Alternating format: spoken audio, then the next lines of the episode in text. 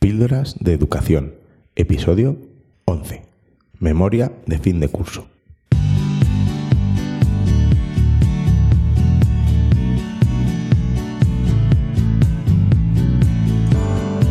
Bienvenidos a Píldoras de Educación, un podcast para maestros.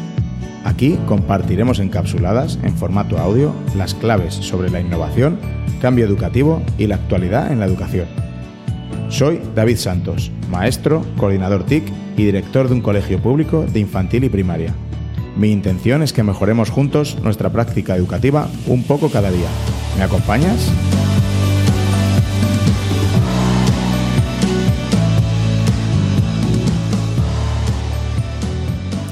Hola, hola a todos. Eh, como siempre, me gusta empe- empezar agradeciéndoos infinitamente que estéis escuchando un episodio más de Píldoras de Educación.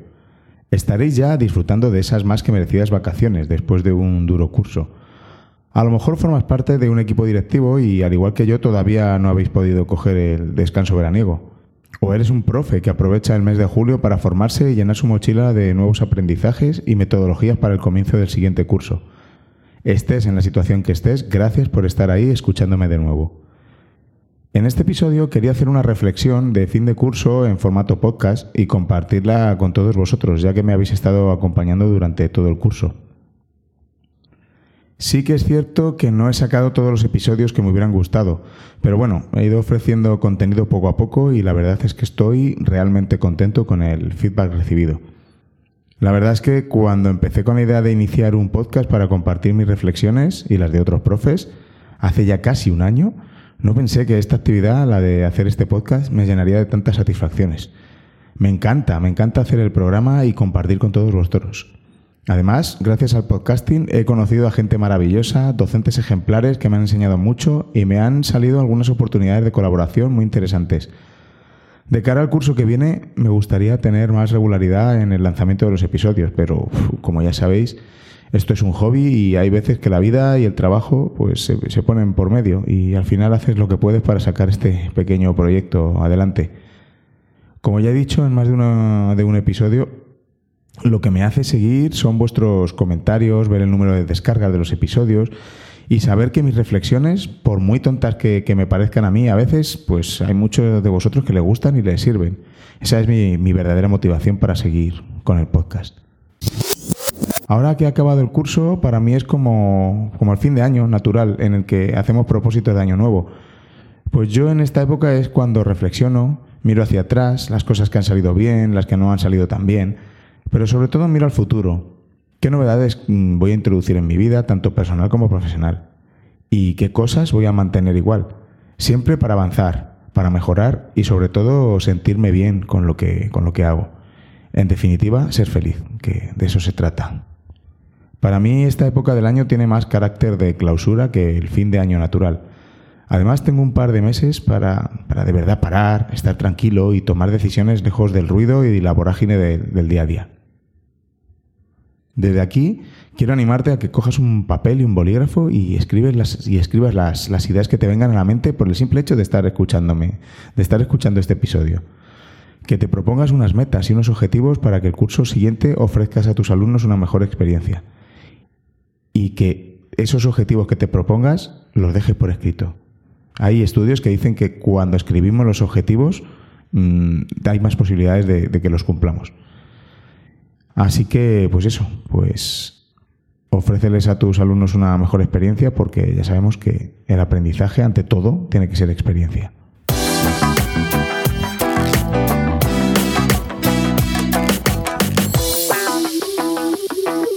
En este episodio voy a contar mi experiencia, la valoración de mi curso escolar.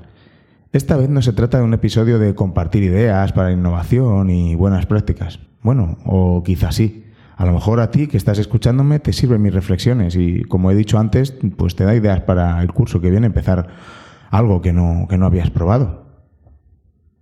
Quiero hacer el resumen y valoración del curso recién terminado a modo de memoria de fin de curso, que como bien sabéis es este documento en el que se valoran los objetivos propuestos al principio del curso, se analizan los logros y las dificultades y sobre todo se formulan propuestas de mejora. Si lo hiciéramos bien, este documento, eh, a conciencia, sería, debería ser muy válido para, para como reflexión y punto de inflexión para mejorar nuestro centro. Pero ya sabemos, siempre andamos hasta arriba en esa época del año y al final lo hacemos porque nos lo pide la inspección, eh, haciendo un copia-pega rápido, rellenándolo con unas vagas reflexiones que en realidad no valen para nada. Bueno, a lo que iba que, que me enrollo. Este que termino es el cuarto año en la dirección del colegio. Cuando asumí la dirección mi proyecto era claro, como ya conté en algún otro episodio. Estaba principalmente articulado por cuatro pilares básicos. Cambio en la metodología docente, mejora del plan de convivencia, desarrollo de la competencia digital, tanto de profesores como de alumnos, y un aumento de la implicación de las familias en la, en la vida del centro. Dicho así, parece simple, pero ha sido, ha sido, no ha sido fácil ir logrando pequeños éxitos en estos cuatro años. Lo mismo tú piensas como yo al principio, bueno, esto no puede ser tan difícil. Los profes se, forman, un poquito de formación y aplicarlo en el aula. Pues no, no, no es tan fácil. No todos los profesores están de acuerdo, por ejemplo, en la parte de la metodología. Aún cuando decidimos entre todos qué rumbo debería llevar el, colegio. Y ellos votaron por supuesto, y positivamente en este aspecto. Es lo que no logro entender. Es una lástima, pero siempre hay gente en todos los colegios a los que les cuesta mucho llegar a acuerdos con los compañeros, que siempre se oponen a las propuestas de otros o que se encierran en su clase y no comparten lo que hacen. De verdad, como he dicho, es una pena, pero bueno, todavía quedan docentes así desperdigados por algún centro. Pues bien, como decía, no es tan fácil implantar un cambio metodológico en un centro. Una cosa es empezar a introducir innovaciones en tu aula y otra cosa muy distinta es hacerlo como grupo, como centro, como equipo. Está genial que haya tantos y tantos docentes innovando en sus aulas, pero si van de francotiradores, como digo yo, si están solos y aislados en su centro, el impacto es significativamente menor. Ante todo, lo que yo me, proponía era crear una identidad de colegio, que se sepa que en el Antonio Machado, que así se llama mi colegio, se hacen las cosas de esta manera. Sigue estas líneas metodológicas. Tal, tal y cual. Todo tiene mucho más sentido cuando se trabaja en equipo, cuando todo el colegio rema en la misma dirección.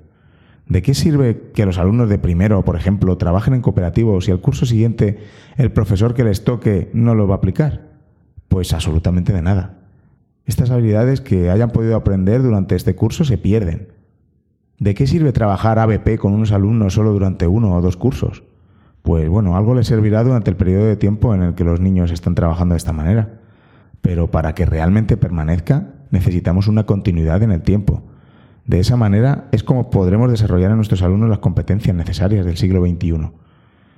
En un colegio privado concertado esto es, eh, me vais a permitir, o pienso yo, porque no, no he tenido la experiencia de dirigir un colegio privado concertado, pero es más fácil de aplicar, entre comillas, ¿eh? porque el profesor, si quiere seguir en la plantilla, pues tiene que pasar por el aro. Si no, pues se contrata a otras personas que, estén dispuestas y, listo. Pero en los públicos estamos algo más maniatados. La administración me pide que rinda cuentas del colegio, que responda por unos profesores que yo no he elegido. Aquí podemos entrar en un interesante debate, pero si me dejasen escoger a, a mí, a los profesores, que van a pelear por el proyecto educativo que hemos montado, pues otro gallo cantaría. Entonces sí que me pueden pedir responsabilidades por lo que hacen los profesores que yo he elegido. Evitaríamos las luchas con los pocos profes que, no se adaptan al proyecto de, los centros y que no solo eso, sino que no proponen alternativas. Porque las cosas, por supuesto, se pueden cambiar y si hay consenso entre todos, que es como lo hemos elegido. Pero yo tengo muy claro hacia qué rumbo debemos ir y sobre todo no es que yo lo tenga claro, sino que son los profes del centro los que están tirando del carro. Son ellos los que lo tienen muy claro. Y esto no puede parar, porque un año llega un profesor y no esté de acuerdo en nada de lo que se está haciendo. Cuando llegas a un colegio nuevo te tienes que adaptar y después proponer cambios si, si procede. Vamos, al menos eso es lo que, lo que he estado viendo yo durante los 20 años que llevo de docencia. Dicho todo esto, y como dije en el último claustro que tuvimos eh, en, mi colegio, este es el curso que más se acerca a la idea que tenía con el proyecto de dirección que se propuso. Por lo que, a pesar de las dificultades, tengo que estar realmente contento. De verdad, quiero lanzar este, porque parece que me quejo, pero, pero quiero lanzar este, este dardo de optimismo. Porque son los profesores, son los profesores los que están ahí, al pie del cañón cada día, los que están haciendo esto posible. Al final, los que no quieren sumarse a la innovación son los menos, pero es que hace mucho ruido y es que no, es justo. En el aspecto metodológico, el curso que viene vamos a trabajar por proyectos y en cooperativo, además de en rincones, desde infantil hasta tercero de primaria. Y por supuesto sin libros de texto. Ese lastre fuera. Este curso ha sido el primero que hemos trabajado ABP puro en primaria, como propone la genial Isabel Vizcaíno. Si no lo has hecho ya, escucha, escucha por favor el episodio número 10 de Píldoras de Educación, donde tengo una interesante charla con ella. Ha sido duro el proceso, pero el resultado final ha merecido la pena. Han sido los alumnos los que han escogido lo que querían aprender y cómo hacerlo. Ha sido realmente bonito. Al principio parecía imposible que pudiésemos articular los miles de estándares de aprendizaje en primaria, por supuesto, que nuestra querida ley nos hace dar. Pero sí, lo logramos. Un trabajo de coordinación increíble entre todos los profesores y con el hándicap de que, por ejemplo, en primero de primaria, uno de los profesores era la jefe de estudios y otro era el director, es decir, yo. Y digo hándicap porque este curso ha sido uno de los peores en cuanto a trabajo administrativo y burocrático. De los cuatro años que llevo en la dirección, este es el que más trabajo nos han metido en la administración, eh, pero sin, miramientos y yendo de despropósito en despropósito. Un curso en el que en Madrid han intentado implantar el sistema raíces de gestión de los centros, pero que hasta el momento no funciona nada bien. Algunos de los trámites administrativos los tenemos que hacer por el antiguo sistema, otros con el nuevo. No se sabía si, iba a funcionar el, sacar unas listas, por ejemplo, a la hora de en la admisión de los alumnos. Bueno, un, caos total. Un curso marcado por, los errores en administración. Errores, por ejemplo, en, las medias de las notas de las pruebas externas. Pero el error, lo peor de estos errores es que nos notifican que hay un error en las medias una vez que ya hemos entregado hace tiempo los resultados a las familias. Incluso los de los alumnos de sexto se habían llevado sus informes finales de aprendizaje impresos en papel oficial con el error incluido, por supuesto. Bueno, eh, aparte, para, un episodio entero daría hablar de, las pruebas externas y, su fiabilidad tal y como están planteadas ahora mismo en la Comunidad de Madrid. Que como ya sabréis, las pasa el propio centro y las corregimos, las corregimos también en el, en el colegio. En fin, ya hablaremos en otra ocasión sobre, sobre este tema. Un curso en el que, por ejemplo, recibes un correo electrónico de la administración pidiéndote urgentemente el rellenar unos datos que necesitan, pero para ese mismo día en el que te envían el correo, como si fueran exclusivos y no tuviéramos más cosas que hacer que estar pendientes de ellos y, del correo. Es, es, increíble. Por ejemplo, otra de las cosas, te convocan a reuniones que tienes que dejar el colegio, tienen que sustituirme en el aula, para luego llegar a la reunión y, ver, eh, pero hipertérrito, que están leyendo un PowerPoint, por ejemplo, normativa, leyendo normativa. Eh, en fin, bueno, así un largo etcétera. Desde aquí quiero reivindicar el liderazgo pedagógico de los directores en los centros. Tanto papeleo no nos deja realizar el trabajo que realmente importa en el colegio. Quiero tener tiempo de pasar por las aulas, de, por las aulas, eh, de, ir por los pasillos, ver las maravillosas cosas que están haciendo los profes y compartirlas. Mirar a los ojos a todos los alumnos y escucharles, saludarles por los pasillos, conocer los nombres de todos ellos. Los directores hemos dejado de ser líderes para ser gestores y ni siquiera tenemos tiempo para motivar a nuestros profes, escuchar sus inquietudes y ayudarles en su difícil labor. Este es el curso que más me han tenido la administración sentado en la silla del despacho entre montañas y montañas de papeles. Del despacho iba al aula y del aula al despacho. Y esto, bueno, pues no puede ser así. Hay cientos de estudios internacionales que están de acuerdo en la importancia del liderazgo para la mejora de los centros, pero la verdad es que de esta forma no. Bueno, volvamos a la innovación y al cambio metodológico. Este es el año desde que llevo en el colegio, que, que son 12 años ya, que he visto un mejor ambiente entre los profesores. Y no es casualidad que también haya sido el que más innovación en cuanto a metodología y mayor trabajo en equipo de los profesores ha habido. No es casualidad, como digo. El conseguir que haya un ambiente de trabajo es fundamental para todos estos cambios que intentamos implantar. Repercute de una manera directa en el aprendizaje de los alumnos. Imaginaros una profesora o un profesor del claustro que constantemente esté de mal humor, que sea pesimista por naturaleza y siempre tenga una queja en la boca, que siempre esté discutiendo y cuestionando las decisiones que se tomen en conjunto. Este tipo de profesores se cree que el mundo va en contra de ellos. Apenas se relaciona y no se lleva bien con, los demás compañeros. Además, no participa en ninguna de las formaciones que se proponen en el colegio, porque la metodología que lleva aplicando desde hace más de 20 años piensa que es la mejor. no quiere salir de su zona de confort. Viviendo en este ambiente de negatividad, ¿qué creéis que va a transmitir en su aula a sus niños? ¿Os suena familiar el tema? Es muy importante el hacer grupo y apoyarse en los compañeros y aprender cosas nuevas. Trabajar en un ambiente positivo entre los profesores y crear un, buen ambiente, un buen clima de aula, incentivando las relaciones entre los alumnos, es fundamental para crear una base sólida en la que poder aprender y enseñar. Y por supuesto, se nota mucho cuando se está implantando el trabajo cooperativo en las aulas. Ya hablaremos también en un episodio exclusivamente del aprendizaje cooperativo, porque me parece fundamental hoy en día. Quería hacer una reflexión final con respecto a este tipo de profesores. Como director, tengo que poner a estas personas en, un aula. Si tenemos la mala suerte de, que caiga un profe así en, nuestro colegio. Decidir en qué curso van, van a dar clase. ¿Vosotros creéis que es fácil tomar este tipo de decisiones?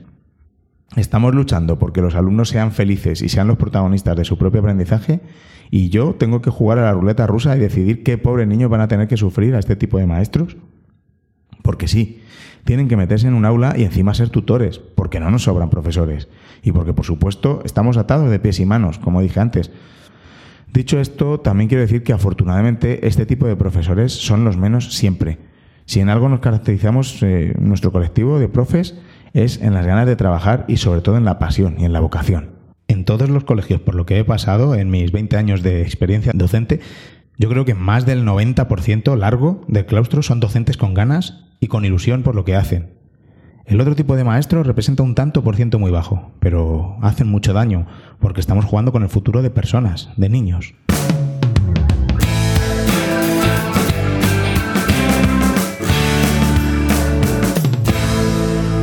Muy importante también es tener un sólido plan de convivencia que permita realizar actividades en las que los niños se involucren los unos con los otros y nos permita trabajar con ellos la empatía, interdependencia positiva, el sentido de pertenencia, etc. Todas las actividades complementarias que realizamos en el centro están encaminadas a alcanzar este fin. A modo de ejemplo citaré un par de actividades. Por ejemplo, la celebración del Día del Libro. Una de las actividades que se realizan es que los alumnos mayores leen cuentos a los más pequeños, todos sentados por el patio del colegio. Les encanta esta actividad tanto a los mayores como a los pequeños.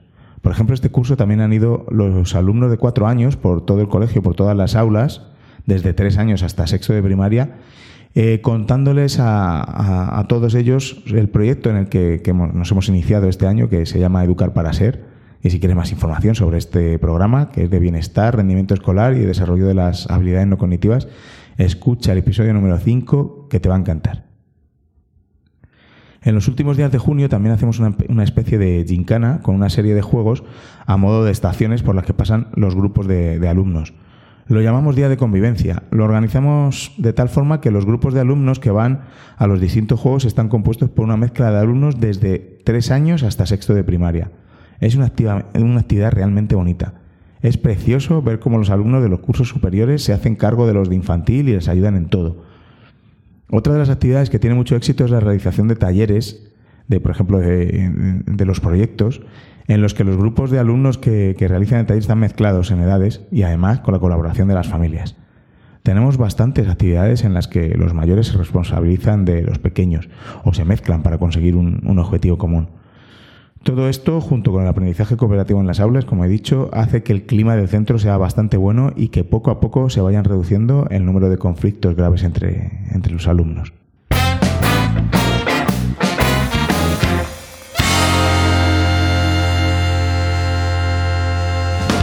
En cuanto a la competencia digital, pues bueno, es algo que siempre me ha traído de cabeza, porque los profesores necesitan, necesitamos, necesitamos formación, o al menos un interés por ello, porque como he dicho antes, si no te quieres formar y estamos intentando cambiar, innovar y meter encima tecnología, es, es, difícil. Porque en mi centro, por ejemplo, veo algunos que no son capaces ni de poner la arroba en un teclado, literalmente, y eso realmente me preocupa. Me preocupa los diferentes niveles de competencia digital docente, porque de la pericia de los profesores depende que usen más o menos tecnologías en las aulas. Pero me preocupa porque la sociedad de hoy en día eh, pues lo demanda no digo que tengamos que hacer todo con tecnología en el aula, pero los que la usáis generalmente, eh, pues sabéis que, es un elemento motivador por sí mismo, siempre y cuando lo usemos con, una metodología adecuada. Por ejemplo, de nada sirve ver un libro de texto en PDF en un iPad. Pues mm, para nada, ahí solo estaremos sustituyendo la herramienta y eso no tiene ningún tipo de impacto en el aprendizaje de nuestros niños. Lo que debemos idear son actividades que redefinan por completo el proceso de enseñanza y aprendizaje. Actividades que sin la tecnología serían inconcebibles y que además estén desarrollando en nuestros alumnos destrezas de pensamiento de orden superior. Madre mía, esto daría para un montón de episodios. En mi colegio contamos en la actualidad con dos carritos de iPad y uno de Chromebook que, se reservan mediante un calendario que compartimos en Google Calendar eh, para un uso desde infantil hasta sexto de primaria. Yo soy muy tecnológico, pero no debemos perder de vista el objetivo real de nuestros proyectos con los alumnos y lo que realmente queremos conseguir. En resumen, y a, pesar de la administración y de los trolls, ya sabéis a qué tipo de profe me refiero, hago un balance muy positivo del curso porque se están dando pasos, pasos. Se, está avanzando en el necesario cambio metodológico. También quiero acabar reconociendo el trabajo de todos los profesores que estáis formándoos, innovando y haciendo que vuestros alumnos no solo sean felices en el aula, sino que estéis desarrollando en ellos unas destrezas y unas capacidades que les van a servir en, su futuro, más que los contenidos que, podemos encontrar en Google a golpe de ratón o en el móvil en menos de 10 segundos. Quiero acabar con, con, esta alabanza porque, como dije antes, el otro tipo de profesores que son los menos se llevan siempre más protagonismo. Del negativo, por supuesto, pero protagonismo, al fin y al cabo. Y pues quería terminar este episodio pues homenajeando a todos los InnoEducators que hacéis una gran labor. Gracias.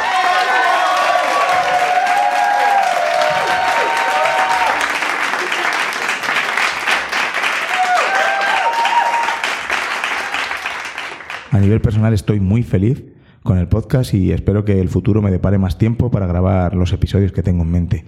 Me encanta, me encanta compartir mis pensamientos con todos vosotros, como, como he dicho antes. Así que, bueno, pues te animo a que me dejes cualquier comentario sobre estas reflexiones o sobre otra cosa. Pues en Twitter soy David Santos-A o en la entrada del episodio en píldorasdeeducación.com, donde también puedes encontrar otras formas de contactar conmigo. Si te ha gustado el episodio o te gusta el podcast, te voy a pedir que me des cinco estrellitas o hagas una valoración en la aplicación Apple Podcast o en tu aplicación de podcast favorita, donde me estés escuchando. Muchas gracias de nuevo por escuchar. Te deseo que disfrutes a tope del verano y que desconectes totalmente del trabajo. Es necesario para volver luego como nuevos y te voy a necesitar en septiembre a tope para esas pequeñas personas que, que esperan grandes cosas de ti en el nuevo curso. Hasta la próxima.